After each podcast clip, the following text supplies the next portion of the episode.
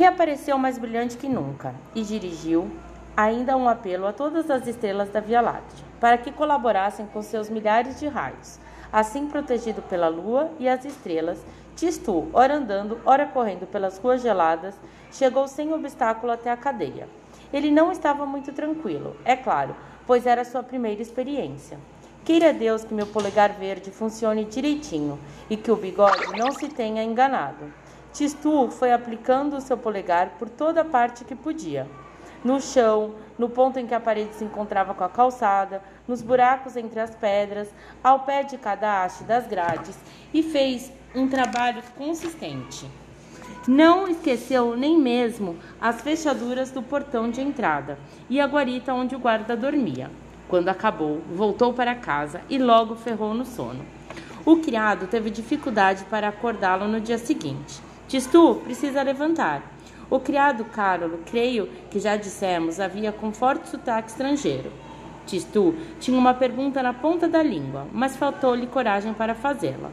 Felizmente, não precisou esperar muito tempo para conhecer o resultado do seu empreendimento noturno. Por que a cadeia? Meu Deus do céu!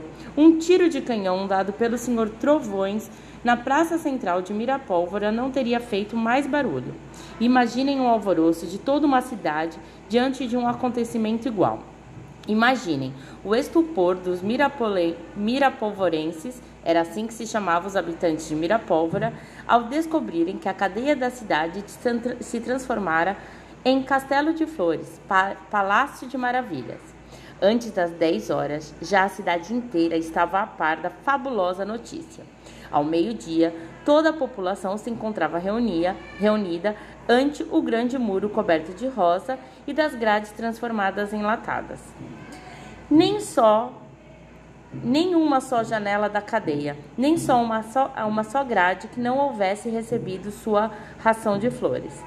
As trepadeiras subiam, enroscavam-se e caíam de novo. Os cactos, na maior parte dos muros, substituíam por toda a volta as terríveis pontas de ferro. O mais curioso era, talvez, a guarita. A Madre Silva crescera tão depressa que o guarda ficara preso lá dentro. As plantas tinham tomado o seu, o seu fuzil por estaca e bloqueavam a entrada. A multidão boquiaberta, contemplava o guarda, resignado e pacífico, fumando calmamente o seu cachimbo dentro de um verdadeiro caramanchão. Ninguém podia explicar o milagre. Ninguém, salvo o jardineiro Bigode, que também veio espiar, mas voltou de bico calado. Porém, no dia seguinte, quando Tistur, de chapéu de palha, vinha ao seu encontro para a segunda aula de jardim, Bigode o recebeu com estas palavras: ah, você está chegando. Nada mal o golpe da cadeia. Para começar, até que é, é um belo começo.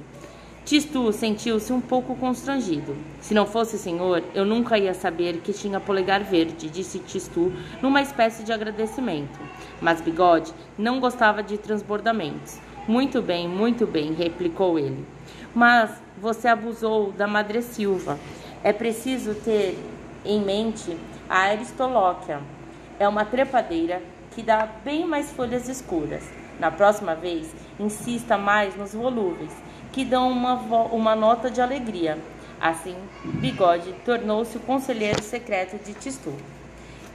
E assim acaba o nosso capítulo 8. Um grande beijo e até mais!